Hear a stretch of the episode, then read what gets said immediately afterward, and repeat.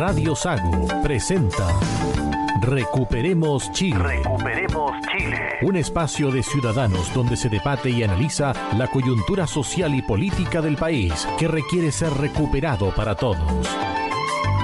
Desde ahora, escuche Recuperemos Chile.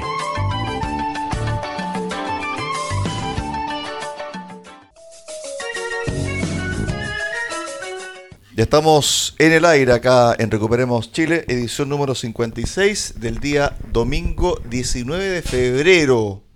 Tenemos el WhatsApp más 569-4162-5859. Hoy con una invitada especial, pero antes los contertulios de siempre.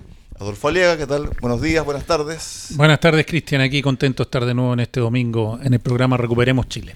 Marcelo Alonso. ¿Qué tal, Cristian? Aquí estamos, pues en el capítulo, como tú bien decías, 56. ¿Quién lo dijera cuando partimos hace ya varios meses, en marzo del año pasado, con esta idea loca de recuperar Chile?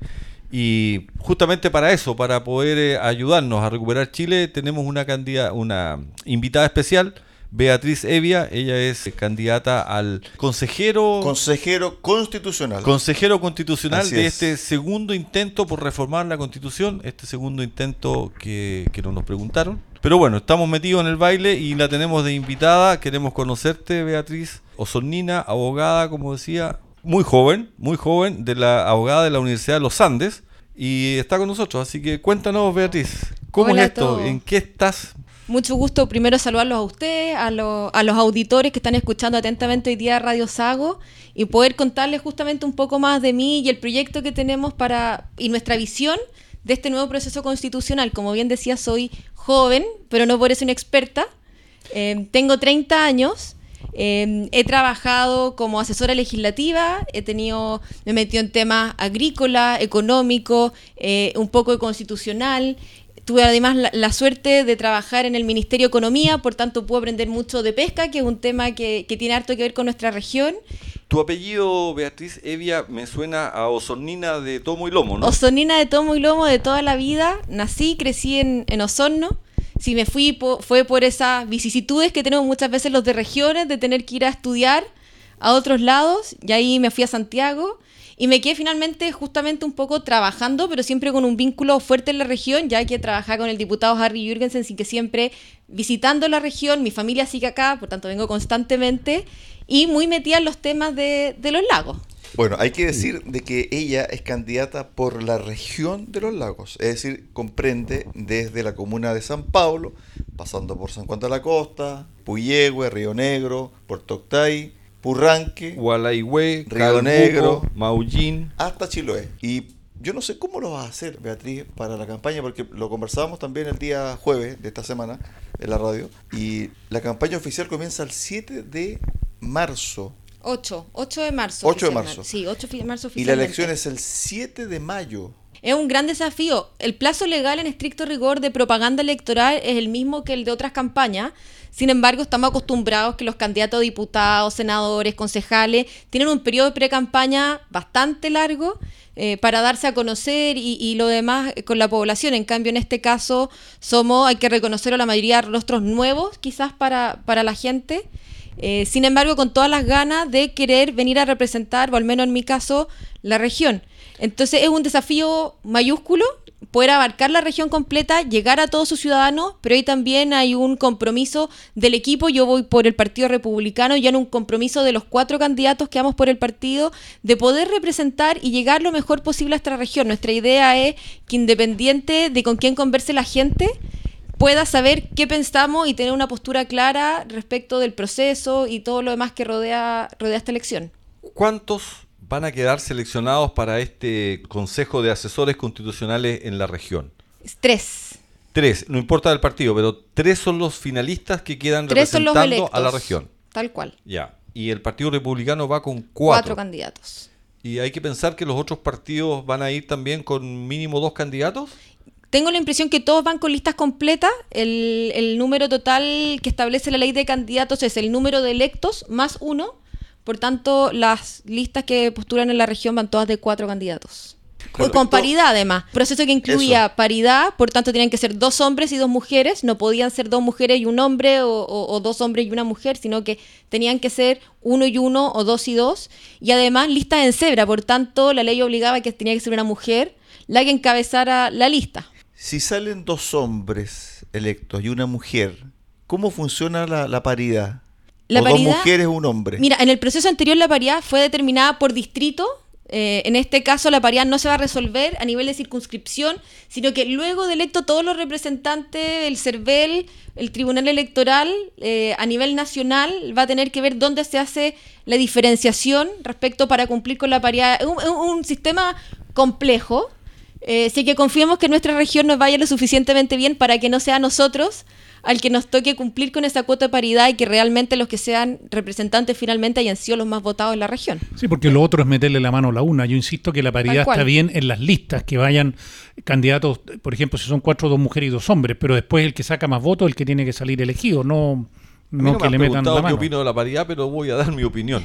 Y, el- y la voy a dar con un ejemplo. En el proceso número uno que fue consultado después de todo el estallido social y, y- y ya ok, se fue a un intento de modificar la constitución, salió una candidata con 61 votos del norte por el concepto de paridad. Entonces, el concepto de paridad es meterle definitivamente, Adolfo, la mano a la urna de frentón. de- porque alguien con más votos, con más presencia democrática no va a quedar elegido porque tiene un sexo determinado.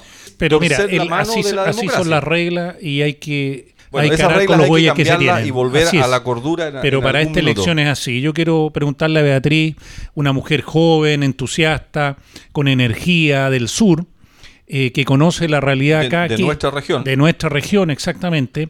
Eh, nacida y criada acá. ¿Qué es lo que la llevó a meterse en las patas de los caballos? Porque esto va a ser una, una lucha encarnizada y también cuando salga electa, o si sale electa de acuerdo a las preferencias, también va a tener un arduo trabajo y una gran responsabilidad.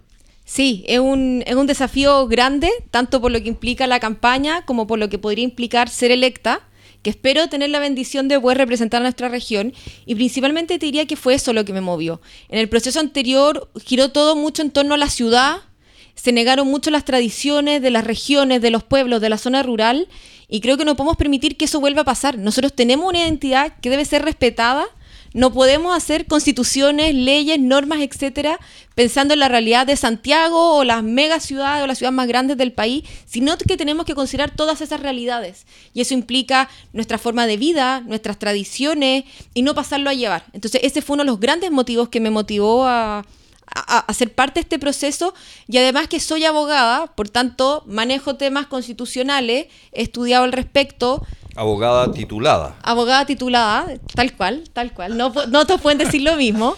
Eh, y además que, ¿sabes qué? Creo que, creo que la, la oportunidad que tenemos como jóvenes de enfrentar a la izquierda que hemos enfrentado en nuestras universidades o, o- o en distintos espacios es mucho más similar a la experiencia que tengo yo a que los que pueden tener personas mayores que crecieron con una concertación que actúa muy distinto a cómo actúa la izquierda actualmente. Y ese creo que es un plus o un pro que tengo al conocer cómo, cómo funciona esta nueva izquierda más radical. Beatriz, bueno, desprendiendo de tus palabras, claramente que cuando te propusieron ser candidata, dijiste que sí, porque estás convencida de que vas a hacer un aporte, si es que eres electa, y te gusta también el tema de la reforma constitucional o preparar una nueva constitución. Pero tomando en consideración el antiguo proceso, el proceso que fracasó el 4 de septiembre, ¿qué rescatas de ahí para no cometer el mismo error a contar de junio?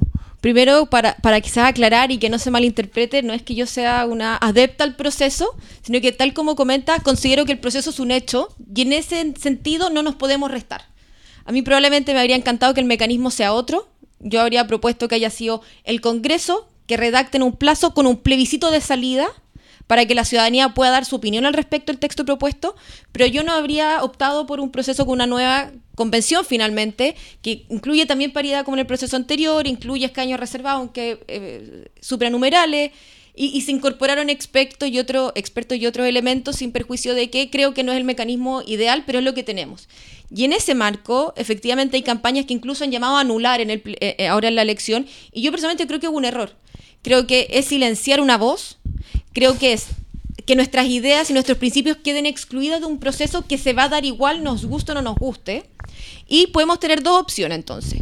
O entre cremillas, nos taimamos porque no nos gusta, entonces nos quedamos fuera, o somos parte, ponemos los puntos sobre la mesa, dejamos en evidencia si es que no hay ningún interés en escucharnos y considerar esta visión. Y además yo creo que estando adentro tenemos la facilidad de que si el trabajo se está haciendo mal, es mucho más fácil denunciarlo. Yo pongo el caso de Teresa Marinovich, que todos podemos reconocer como una de las quizás grandes voces del rechazo de salida. Una mujer valiente. Y, pero ¿ustedes creen que Teresa Marinovich habría tenido el mismo, el mismo conocimiento, el mismo nivel de influencia, etcétera, si hubiera estado fuera de la convención? Yo creo que es necesario estar dentro para aportar en todo lo que podamos aportar no, que no se entienda aquí que uno va a entrar a portillar el proceso, sin perjuicio, si uno ve que las cosas se están haciendo mal y que el texto está yendo por un camino que no es el adecuado para Chile, tenemos el deber de salir a denunciarlo y comunicárselo a la ciudadanía para que tome la decisión informada. Y para lograr eso tenemos que estar adentro. Desde fuera no lo podemos lograr. Yo coincido en la totalidad de tus palabras, Beatriz, y me voy a aprovechar de un libro que me regalaron hace poco que lo escribió un ex constitucional del proceso 1, digamos. Eh, lo escribió Renato Garín González, que no es precisamente un hombre de, pensamiento de derecha, como, como podría esperarse.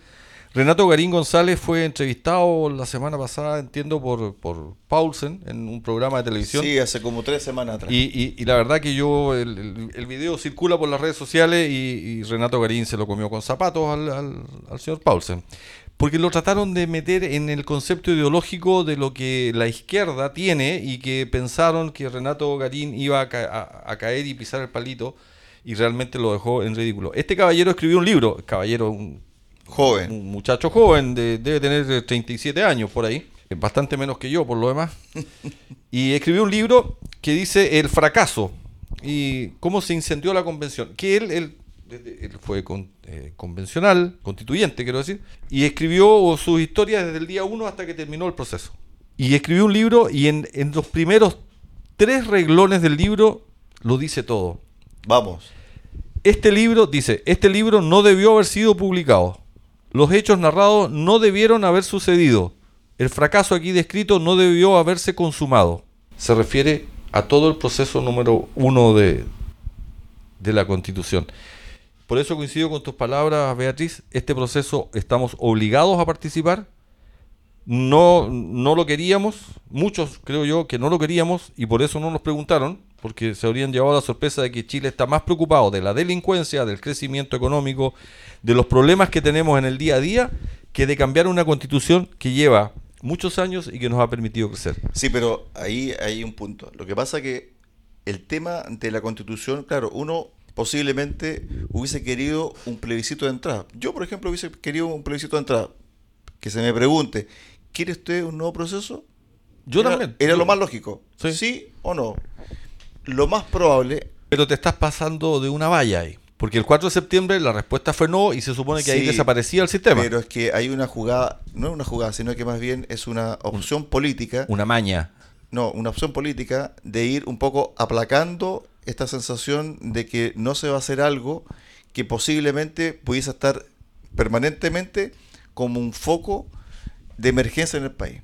Entonces, si no lo zanjamos ahora, esto va a permanecer por 5, 10, hasta que llegue nuevamente otro estallido. Ah, de veras que teníamos que cambiar la constitución. Mira, esto comenzó con Lagos, después pasó por Bachelet. Bachelet presentó un proyecto la centro derecha lo rechazó. Pero todos hicieron algún cambio en la constitución. Pero déjame terminar. Después pasó Piñera, intentó hacer algo bajo la alfombra. Y finalmente llegamos a un proceso que salió a la fuerza. Salió a la fuerza. Presionado. Porque la mayoría, efectivamente, Chile no era de las demandas que estaban. Yo estoy de acuerdo muchos de nosotros, no quiero decir la mayoría porque no sabemos, muchos de nosotros no queríamos un nuevo proceso, sin embargo nos metieron esto a la fuerza pero yo estoy de acuerdo que era, había un plebiscito de entrada, porque si no siempre está la duda, porque muchos votaron rechazo, pero algunos votaron rechazo, por, pero querían una nueva constitución. Entonces, ¿cuántos querían una nueva y cuántos querían reformarla? la única manera era un, era un plebiscito de entrada. Pero efectivamente, a mí me preocupa porque como el país tiene tantos problemas económicos, de delincuencia, que ya es una cosa que a diario uno no alcanza a leer la, cantidad de, problemas y situaciones nuevas que hay, como lo que pasó esta semana en, eh, en la capitanía de Puerto de... Lo vamos a tratar. Eh, entonces, la mayoría de la gente está apática porque está aburrida con esto después de lo que vio todo lo que pasó en el, en el show constituyente anterior. Entonces, la mayoría de la gente está preocupada de sobrevivir, de salir adelante y no esta constitución. Y la constitución es la carta magna que nos va a regir para todos nosotros durante muchos años. Entonces, yo quiero felicitar a Beatriz, que una chica joven que está dándose esto en vez de estar ella tranquila en su trabajo, se metió a, este trabajo que es un trabajo muy importante. Es que quizá, disculpa Beatriz, te doy el pie, es que quizás la gente, claro, está en otra, quizás cuando vea el trabajo de esta comisión de expertos o tal vez de los consejeros a futuro, se dé cuenta que es otro proceso. Porque aquí estamos hablando de hipótesis. O sea, nadie pretende que va a ocurrir lo mismo que ocurrió con la Asamblea Constituyente. No, no va a pasar. yo, Lo, yo, Lo, que voy, Cristian, que yo espero que la ciudadanía, cada uno con el voto, que es muy importante, se informen antes de votar porque la mayoría de la gente está apática, no sabe quiénes son los candidatos, no va a escuchar cuáles son sus, pretensiones, lo que quieren aportar, y capaz que cuando vayan a votar le van a preguntar al amigo, no sé, o van a votar por simpatía, por cara, por nombre. ¿eh? Sí, entonces es importante que se informen para cuando voten, voten adecuadamente. No da lo mismo por quién uno vota. Ahora, creo yo, y te cedo la palabra, Beatriz, que este proceso es totalmente distinto y la gente que va a salir electa va a ser totalmente distinta, sin menospreciar al proceso pasado. Me refiero a que hay más profesionales, uno tiene que ver el listado. Y no va a salir un Rojas Bade esta vez, seguramente. Ni Entonces, la tía Yo creo que ahí la gente va a estar más tranquila, Beatriz. Sí, yo quizás acotar dos cosas. Uno, que eh, por un lado, el haber estado contra el, proceso constitucional en sí desde el minuto uno no significa que uno no haya entendido, empatizado con las demandas sociales. Al contrario, yo creo que, y yo siempre hago la distinción entre las protestas y saqueo, etcétera, que vimos el 18 de, de octubre del 2019 y otra fecha, con la masiva manifestación que vimos el 25 de octubre, si no me equivoco, ese sábado, que efectivamente era una clase media empobrecida reclamando eh, por dolores reales y concretos a los que tenemos que darle soluciones y eso tenemos que ser muy conscientes que no se va a solucionar ni con la constitución probablemente actual si no mejoramos otras regulaciones, ni con una nueva constitución si no nos ponemos a pensar realmente cómo, cómo enfrentamos el drama de la salud. Hoy día es cosa de verlo con las ISAPRE, eh, en las clínicas, FONASA, todo, todo es un caos. Lo mismo en educación, por tanto requiere una reflexión más profunda que solo la constitucional. Y lo otro que creo que hay un riesgo de caer en una vorágine de necesitamos cerrar el proceso constitucional por tanto, aprobar lo que sea en el nuevo plebiscito de salida el 17 de diciembre. Y creo que eso tampoco puede ser.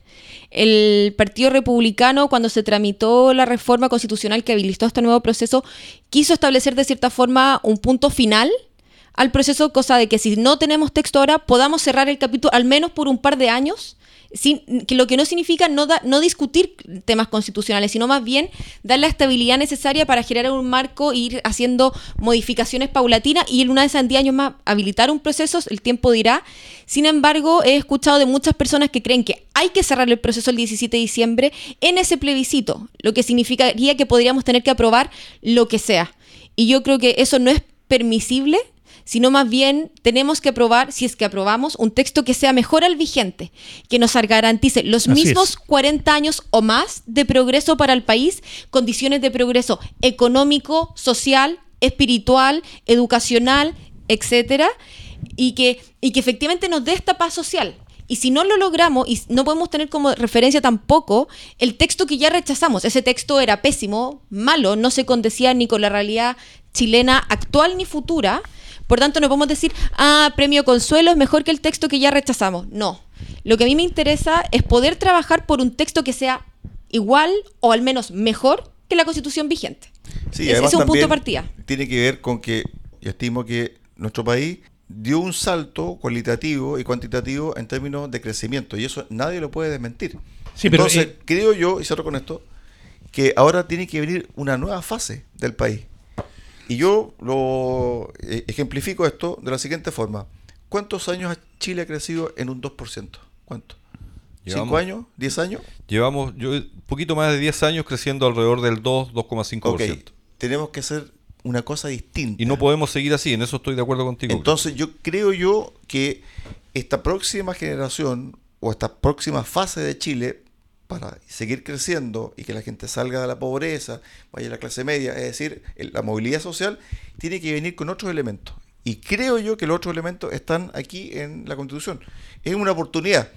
Quizá hay que rescatar algunas cosas de la actual Constitución que nos dio estabilidad. Y eso es materia de los expertos y de los consejeros que van a ser O sea, electos. más de una cosa. Y yo, yo me quedo con lo que dijo Beatriz, que, que no hay que conformarse con sacar algo más o menos, hay que sacar algo mejor que lo que tenemos. Ojalá todos los elegidos tengan ese planteamiento. Si eso se da, felices todos.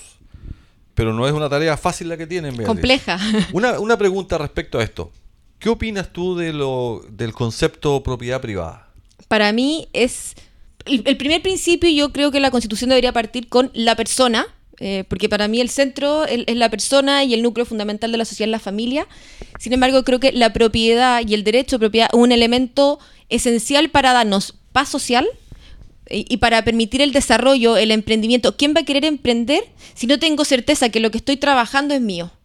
Lo que no significa que no tengamos que tener un rol social y compartir esos beneficios que podemos tener de, del- de las ganancias y de las utilidades que podemos estar teniendo de este emprendimiento. Pero creo que la propiedad privada es algo elemental y lo veíamos en el proceso anterior, cómo la propiedad y cómo el saber que lo que es mío y que yo legítimamente he ganado con, mi, con el fruto de mi trabajo, y muchas veces no el trabajo solo personal, sino que hay una familia detrás, cuando el marido o la mujer salen a trabajar, es un esfuerzo común y hay un, y hay un tiempo dedicado que uno deja de compartir de repente con la familia, con los amigos, y que eso digan, oye, no, es que lo vamos a hacer común y no va a ser nada de solamente tuyo, me parece que es un tremendo error, es muy grave y tenemos que entregar las certezas de que yo voy a salir a trabajar y lo que era mío va a seguir ahí y que el, el fruto de mi esfuerzo lo voy a poder disfrutar sin perjuicio que puedo compartirlo con otros. Quizás Beatriz, mira, fíjate que creo yo que eso está internalizado en el chileno. El chileno le gusta la propiedad privada, el chileno le gusta tener sus cosas, ser un emprendedor. Yo creo que ese 62%, buena parte, defendió eso en su voto. Lo vio con riesgo y yo Sí. creo que por eso la alta votación de rechazo en el Pero proceso somos uno. tremendamente solidarios cuando debemos serlo. Es que ahí Eso es el característica punto. de Chile, pero- Porque en el fondo creo yo que hay una buena parte de la población que se siente desamparada o que se siente frágil en el momento de cuando le va mal. Entonces ahí el Estado dice, no te preocupes, yo te voy a, a generar las condiciones para que no estés desamparado. Y creo que eso hoy no está bien claro. Ejemplo, FONASA.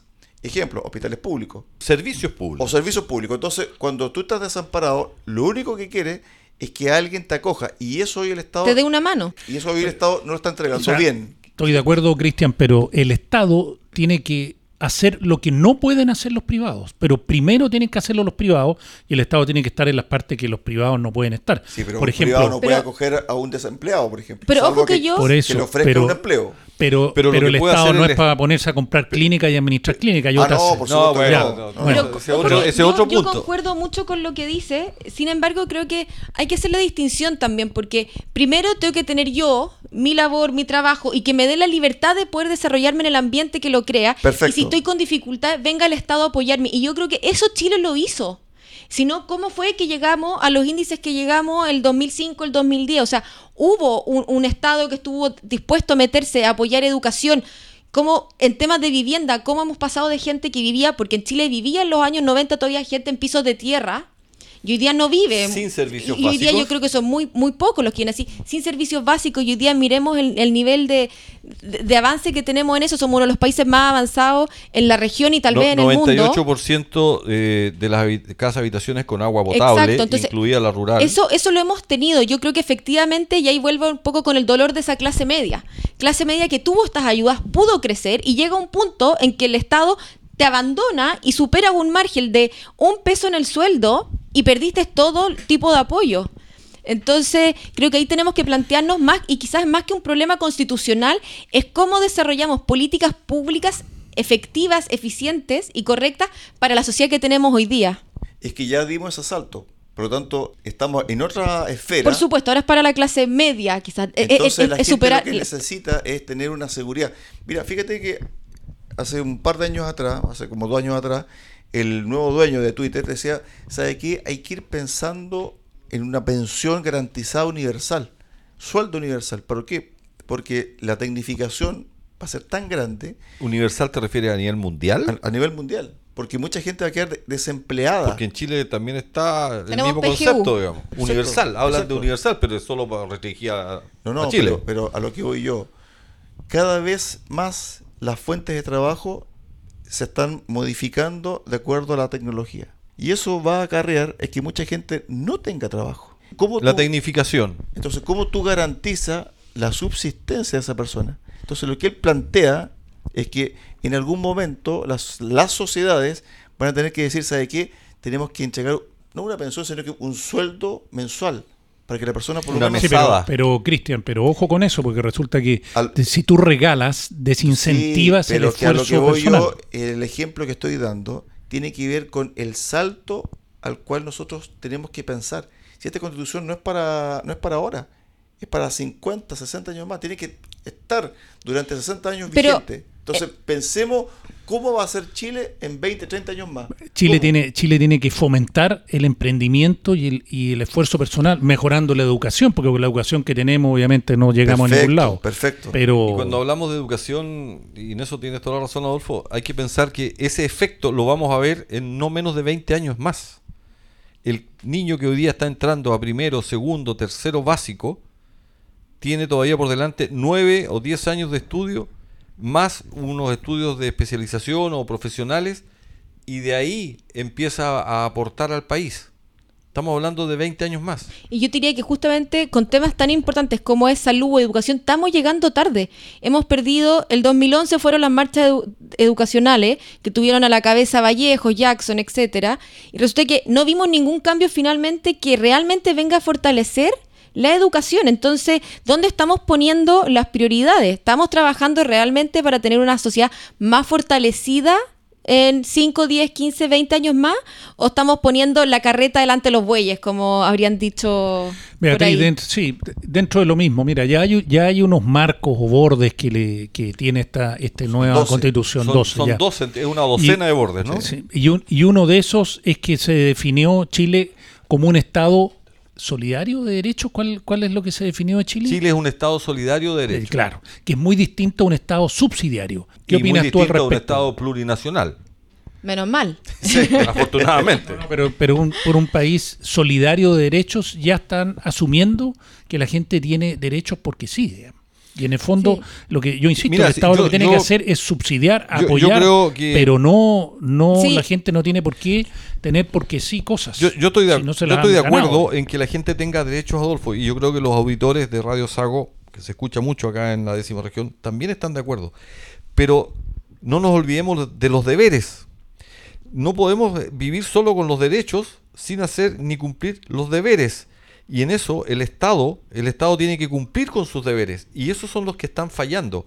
El Estado tiene que proveer un sistema de justicia que sea justo, oportuno, eficiente. No lo está haciendo.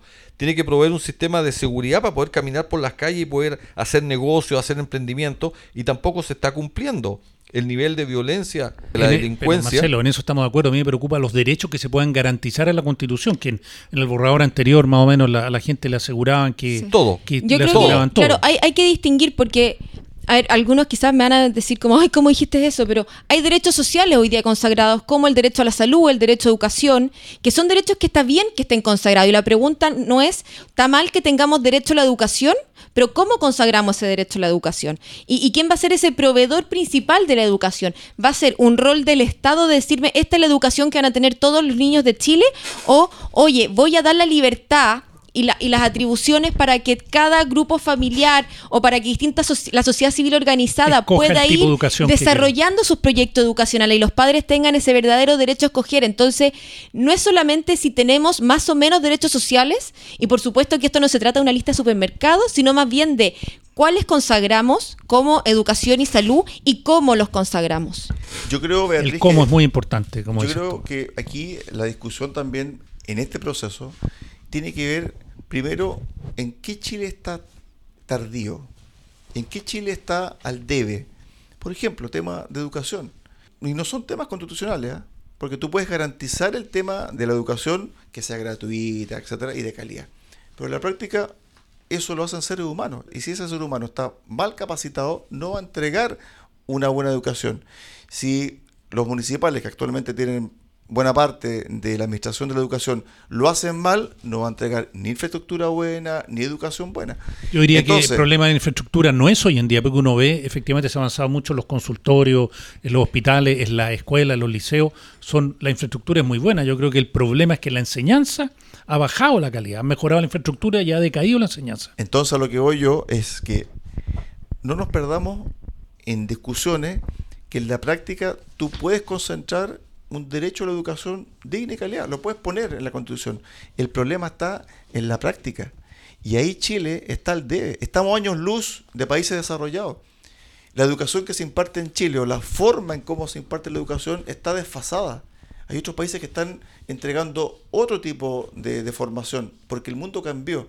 Y aquí estamos repitiendo lo mismo.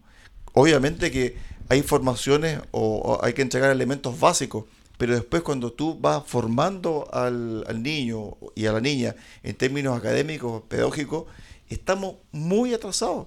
Estamos repitiendo lo mismo Pero que eso, hace eso es algo que lo sabemos. estamos repitiendo lo mismo que hace 50 años atrás. Por lo tanto, creo yo que tenemos la oportunidad de hacer cosas distintas. Y esta constitución, insisto, esta constitución tiene que ser para modernizar Chile. No hemos quedado pegados en una mala educación, no hemos quedado pegados en una mala gestión de salud, no estamos quedando pegados en una mala gestión de salud privada. Si las ISAPRES estuvieron a punto de quebrar. Entonces, ¿qué hacemos? Pero están. ahí- Entonces, ¿qué hacemos? Modernicemos. Y estamos ahí al debe. Eso es lo que, Claro. que digo yo. No Pero, tenemos pero que seamos- marcando pero el paso. hoy día honestamente la constitución no te dice cómo hacerlo. Hemos, hemos tenido personas que han pensado políticas públicas, quizás no de la mejor forma, que no han sido lo suficientemente creativos para, para diseñar esa nueva educación. O sea, el- el- los problemas que hemos hoy día en Santiago, el Instituto Nacional, que constantemente tenemos los overoles blancos, los gases lacrimógenos con carabineros, eh, las bombas Molotov dentro de los edificios, etcétera, no se van a solucionar por arte de magia porque aprobamos un nuevo texto constitucional. Entonces, finalmente hay que volver a, ver cómo logramos llegar a una educación de calidad mejorando el sistema educacional.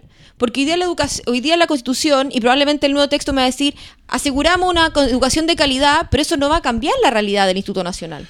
Y Bueno, no va a cambiar, y no va a cambiar los oroles blancos. ¿sí? Ese no es el punto. Bueno, la, la alcaldesa de Santiago, eh, ellos no, no están con el aula segura, no dejan, no dejan que los pero, directores. eh, Adolfo, que hay que poner orden. Primero hay que tener orden. Sin orden no puedes, no puedes enseñar, no puedes hacer nada, no puedes trabajar. Yo creo que ese no es el punto. Si el punto es que estamos haciendo las cosas mal. Estamos entregando una formación mala, mediocre, de mala calidad. Estamos atrasados. Estamos marcando el paso. Al principio del programa decía yo, ¿cuántos años llevamos con 2%? Entre 10 y 12 años por lo Estamos menos. marcando el paso, marcando el paso. Entonces, ¿queremos ser un país que dé un salto? Bueno, tenemos que cambiar algunas cosas. ¿Qué fue lo que nos llevó a dejar de crecer en las cifras que teníamos antes para permanecer en ese 2%? No fueron reformas constitucionales, fueron reformas tributarias, fueron reformas a la legislación laboral, laboral, que yo creo que los trabajadores tienen que tener protección, pero no rigidizar el sistema. Eh, entonces veamos dónde estuvo el origen del problema y cómo solucionamos el problema. Lo que no significa que no podamos haber otras áreas, pero seamos objetivos y realistas en, ok, ¿qué hicimos en esos años que provocó que Chile haya decrecido su nivel de crecimiento? que los chilenos hayan sentido que no siguieron progresando eh, a nivel familiar como lo habían hecho los años antes, que hizo que el abuelo vio como su, su nieto ya iba a la universidad, pero este joven que iba a la universidad se sentía estancado. ¿Qué fue lo que pasó? ¿Fue la constitución? ¿O fueron políticas públicas que no se fueron adaptando a la realidad del chileno? Fueron políticas públicas. Ahora, el- esta semana el, el ministro de Agricultura eh, esbozó que había que cobrarle un royalty a las forestales por, las por las plantaciones. O sea, con Sí, esas políticas pero- lo único que hace es el- achatar el, el desarrollo jueves del la ministra Toá fue Sí, clara sí, y lo- taxativa. Yo, yo creo que en eso me saco el sombrero. No me simpatiza la señora No, ministra no. del Interior, pero lo Mira. dijo claro y fuerte. Mira, Marcelo, No pero eso demuestra el alma que tienen ellos. Sí, O sea, porque pero en, esa- toda la oportunidad les sale Pero lo que fue ellos, clara, ellos no creen que en la no empresa privada. no, cor- no corresponde y las forestales con eso pueden quedar tranquilas. Pero la idea está, Por- o sea, sí, que hoy día la lo idea, hayan pero, dejado de lado. pero es una luz de que están despertando porque fue súper clara, dijo que no y el tema lo dio por terminado. Pero- o sea, pero- no dio más espacio. Perdón, quizá me faltó precisar ahí lo que dijo correctamente la ministra, pero yo entendí que el royalty no aplicaba. Porque técnicamente un royalty no se puede aplicar a industrias como la forestal. Porque no era porque no, son- estuvieran... Porque son recursos naturales Claro, renovables. Claro, pero no es que no estuvieran pensando en un gravamen distinto para ese tipo de actividades. Entonces, veamos que Marcel creo que también lo descartó bastante, pero veamos si es por un tema conceptual o porque si efectivamente co- como gobierno finalmente decidieron no grabar estas Bueno, actividades. esas son las cosas que en el fondo nos siguen estancando. Entonces, creo yo que aquí tenemos la oportunidad de tener una buena constitución y que tenga las reglas claras. ¿Cómo vamos a crecer de una manera distinta de aquí en adelante? Bueno, Ah, yo pero- creo ah, que es importante eh, que hayan eh, que hayan candidatos jóvenes como Beatriz que tienen energía, que tienen ganas, porque hay unos candidatos que la verdad que es- ya lo hemos visto desde que nacimos. Una, una consulta tienen de- tienen de- más de- años que una consulta si no lo de- hicieron antes, ¿por qué lo van a hacer ahora? Sí, escuché, no sé si será cierto que un señor de apellido Saldívar, que es muy antiguo en la política chilena, iba de candidato a, a consejero. eh, Sí, va por Aysén, creo, ¿no? ¿Cómo se llama? Eh, Andrés Saldívar. ¿Es el mismo de hace 30 Sí, años atrás? sí, Andrés Saldívar. Tiene 85, 86 años. Bueno, tiene experiencia también, ¿eh? Claro, Yo especial no para innovar. Fíjate que yo lo felicito. Yo, fíjate que yo lo felicito. No, yo no, yo ya creo que está, está- debería dar el espacio a otro, ya debería llenarse. Pero si él Ya. no va, pero Marcelo, Dime. él va a una elección y es la gente la que lo va a decidir. Ah, si si la gente lo vota, perfecto. Sí, pero, Pero ahí la veo gente va a lo que dice Adolfo, la, lo que inten- hay, la pues. intención de estos personajes de, de agarrar la teta del Estado y no soltarla nunca más. Es mucho. Pero ¿qué más teta Pero bueno, va a recibir? yo, quiero, quiero hacer una 90 pregunta. años, quiero Marcelo, quiero ¿qué hacer. más teta va a recibir? Oye, él estaba ejerciendo funciones. Más en el no va a crecer Congreso. tampoco, Tampoco, chiquitito, va a ahí quedar sí, ahí chiquitito. sí, ahí- La- ahí sí. Andrés Saldívar, administrador general del Congreso, con un sueldo de varios millones de pesos hasta hace poquito. Así que Mira, yo lo felicito 18 porque millones se para ser más preciso. Se tiró a la piscina, es candidato a sus casi eh, 86 años y la gente tendrá que decidir. No hay que desperdiciar y no hay que menoscabar a los adultos mayores. Oye, una pregunta de cultura general respecto a este segundo proceso, Beatriz. A ver, Las elecciones, ¿no es cierto?, para estos consejeros constitucionales son ahora en dos meses más, el, 7 de mayo. el 7 de mayo. Se eligen los 50 consejeros constitucionales. Así es.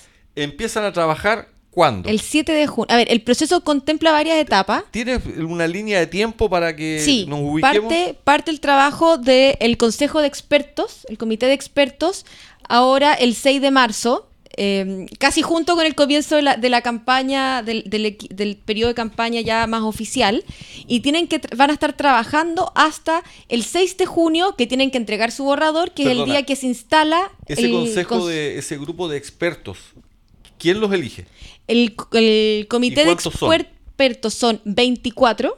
Fueron electos 12 por la Cámara de Diputados y 12 por el Senado, de, de acuerdo a representación política. Parlamentaria. Eso está listo. Fueron electos, están los nombres. El Partido Republicano lleva a Carlos Frontaura, tremendo académico, así que tenemos un muy buen representante ahí.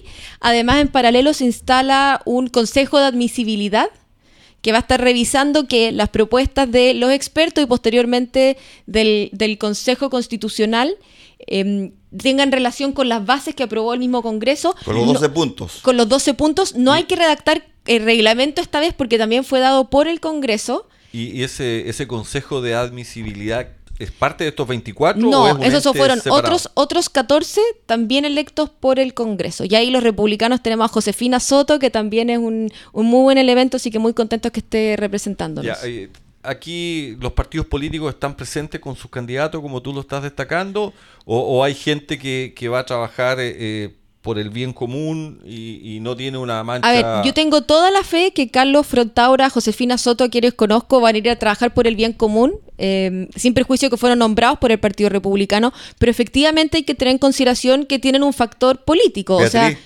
consulta. Muchos de los expertos no necesariamente son militantes del partido que los escogió. No, pueden ser independientes. De hecho, por ejemplo, RN llevó a Jaime Arancibia, que no, no tengo información si será militante o no, yo me imagino que no, y fue mi- profesor de Derecho Administrativo en la universidad. Yo tengo un gran, una gran opinión de su, de su calidad profesional. Por tanto, si bien... eh, hay- al final hay que considerar las de las dos aristas. Son expertos profesionales en su área, sin perjuicio que hay un componente político en el nombramiento del consejo y del comité. Perdón, no hay Sí, paridad de Sí, hay en paridad, también hubo paridad. Siempre, siempre. Ni siempre. escaños reservados, no. No. No, hay un- el, el comité de admisibilidad en el Consejo de Expertos no hubo, no hubo escaños reservados, solo ahora en la elección del 7 de mayo tenemos eh, escaños reservados, pero con un formato distinto al anterior, son supernumerarios. Explícame. Supernumerarios. eso. Eso significa que proporcional a la cantidad de votos que, que tenga en la lista de la representación indígena, eh, son el número de escaños que van a obtener. Y entiendo que hay tres candidatos solamente, así que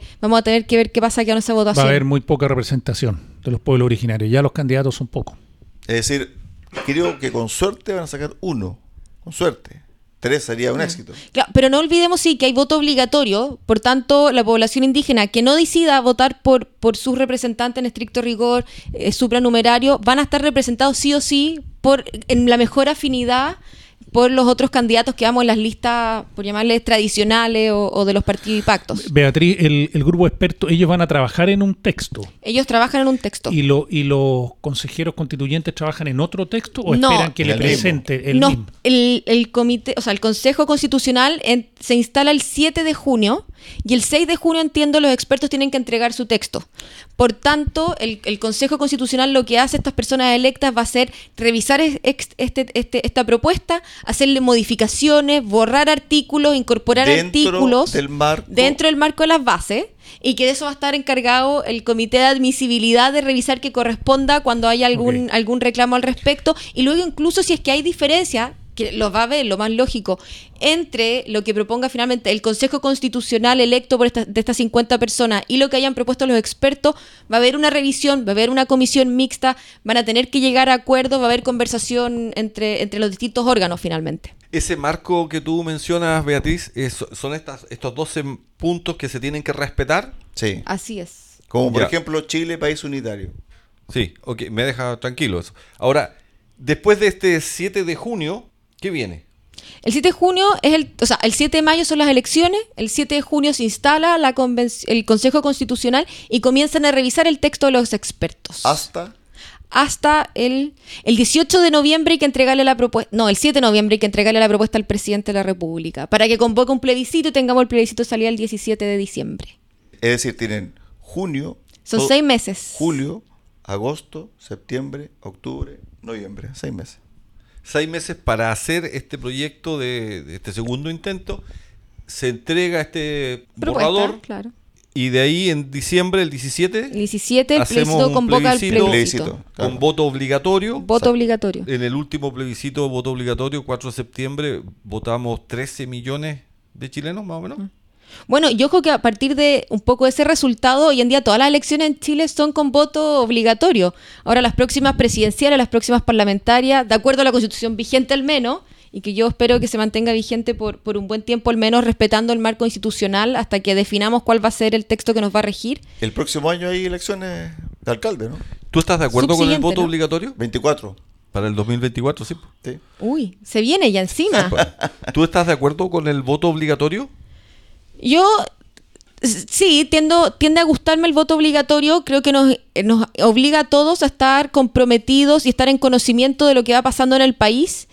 Y porque creo que todavía está la libertad de anular en el caso que no quiera avalar alguna de las opciones que se me presentan a escoger. Pero tiene que hacerse, estoy de acuerdo, tiene que hacerse presente en el proceso. Si quiere anula, pero tiene que, Pero tiene que participar. tiene que participar, exactamente. Estamos conociendo a Beatriz Sevia, candidata a consejera Constitucional, sí, Constitucional. consejera constitucional. consejera constitucional acá en Recuperemos Chile por el Partido Republicano y va por la circunscripción de la región de los lagos, desde San Pablo hasta Chiloé. Nos quedan pocos minutos para el cierre del programa y, Hasta Chaitén, Hasta Chaitén. Palena. y vamos a comentar un poquito con Beatriz la semana. Hubo dos hechos importantes. Empecemos por lo local, empecemos por el tema de Cochamó. Me parece gravísimo de que un par de sujetos ingresen Cuatro sujetos. con golpes, amenaza a un marino, registren el, el recinto de la Armada, se lleven cuatro pistolas, revólveres y munición de guerra. 300 municiones.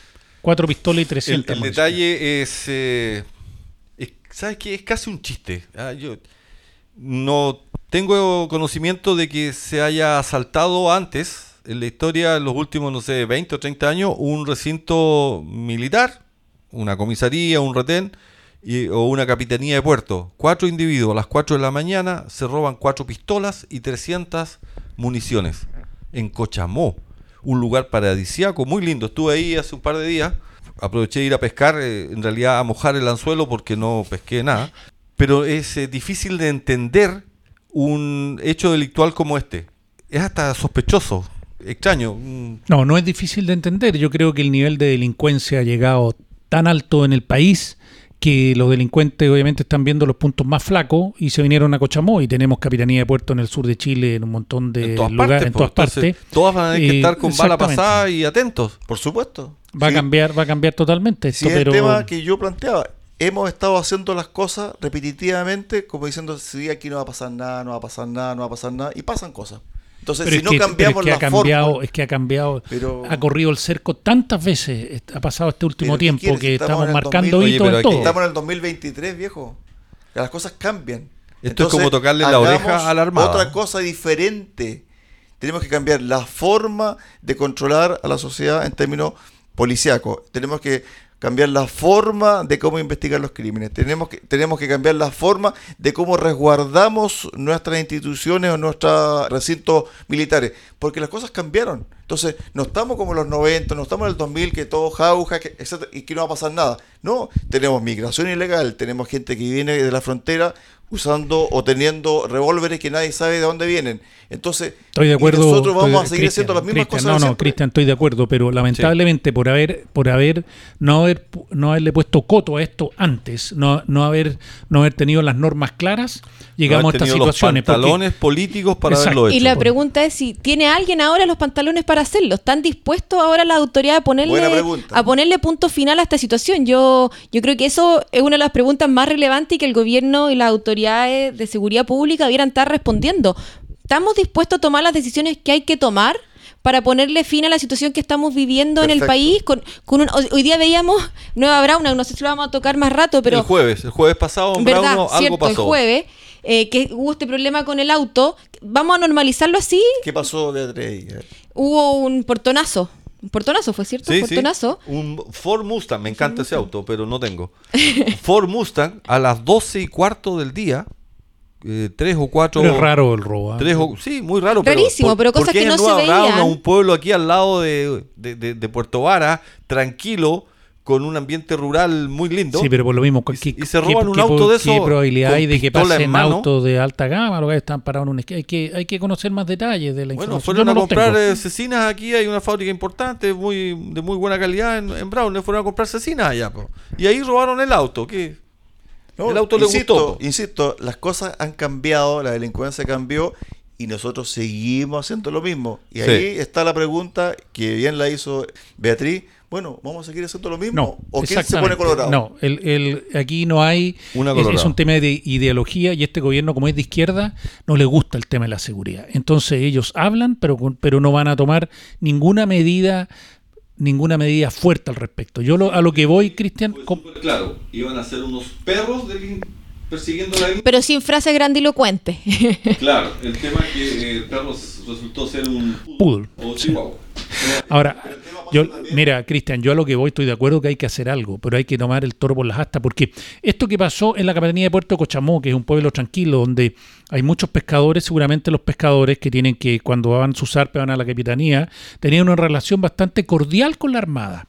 Y es el, en, en todo, el- exacto. ¿Y esto qué va a pasar? Que la Armada va a tener que tomar medidas y ese trato cordial, amigable que había, se acabó. Pero ¿por qué tiene que acabarse la cordialidad? No tiene nada que ver con No, porque van a, no, pero es que van a haber medidas restrictivas. Antes, antes tú entrabas, entrabas más cordial.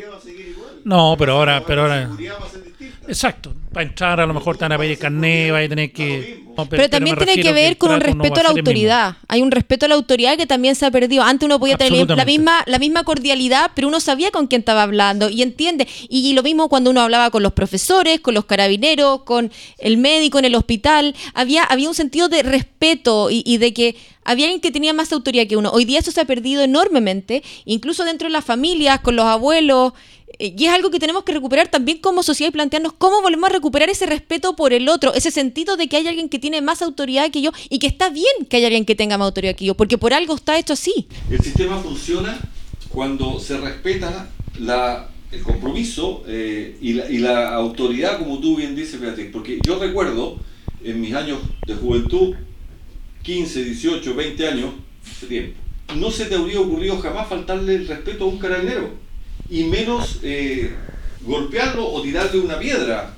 Y hoy día eso es muy frecuente. El carabinero te toma los documentos, para un vehículo y hay una agresividad ¿Por qué pasó eso, Marcelo? Porque habían represalias. O sea, habían medidas. Si tú le faltaba el respeto a un carabinero, obviamente tenías que asumir las consecuencias.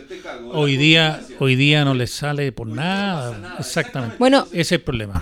¿Dónde está? ¿Cuál es la falla? ¿Por qué no pasa nada cuando tú eh, eh, no respetas la autoridad? Y la autoridad en este caso es un marino, un carabinero, un profesor, un un abuelo, como dice Beatriz. El otro día escuchaba un programa radial también y hablaban sobre justamente el tema de la delincuencia y la seguridad y del caso de Nueva York, que yo era muy joven cuando, cuando Nueva York tenía los problemas de seguridad que tenía, pero tuvieron mano dura y decidieron que incluso el que botara un chicle en la calle recibió una sanción, lo que puede sonar un poco extremo quizá, pero efectivamente si vamos incorporando que hay cosas que están bien, cosas que están mal y que cuando yo cometo algo que está mal recibo una sanción, tengo, que internalizarlo y, necesitamos llegar a una sociedad que nuevamente entienda que robar está mal, que matar está mal, que hacer un portonazo está mal, que faltarle el respeto al de al lado está mal, que las funas están mal. No pagar el Transantiago. No pagar los impuestos cuando me corresponde pagarlos está mal. O sea, son todas formas de, faltar a la autoridad, de faltar al respeto mutuo como sociedad que nos debemos.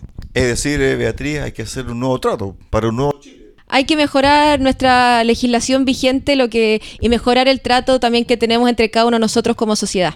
Así es, muy bien, ha sido muy agradable este programa conversando con, con Beatriz Evia, realmente yo insisto, es un agrado estar con ella, ustedes, estimados auditores, la, solamente la van a escuchar, pero ella denota energía y Buena radia, y radia que vamos a tener que la, tendremos, a ver si la podemos convencer para que nos visite de nuevo. Cuando quieran, cuando quieran, vamos a estar acá de punto fijo en la región. Es un agrado, es un agrado, una gran candidata.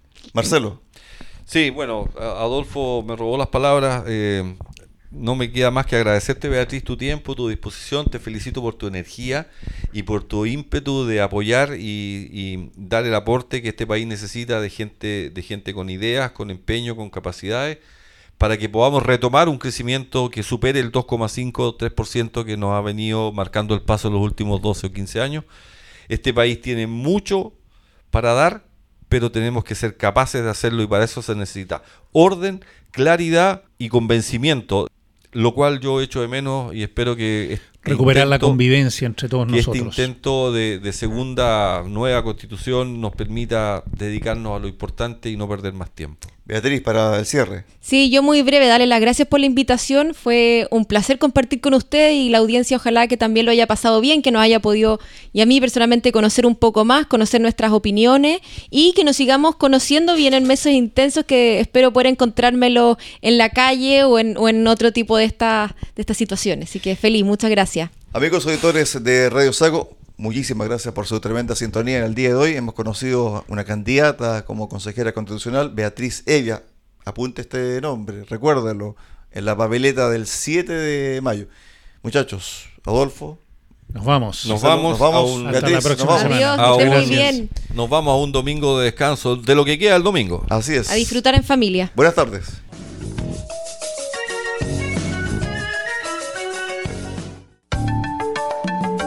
Recuperemos Chile cuenta con el apoyo de Cafetería Chocolate en Puerto Montt. Ven y disfruta nuestra repostería y variedad en café. Estamos en Avenida San Javier 2013 y en Avenida Nueva 1789 en Cardonal. Y Ferretería Austral Pernos en la capital regional. Presidente Ibáñez, esquina República. Más de 20 años siendo su ferretería.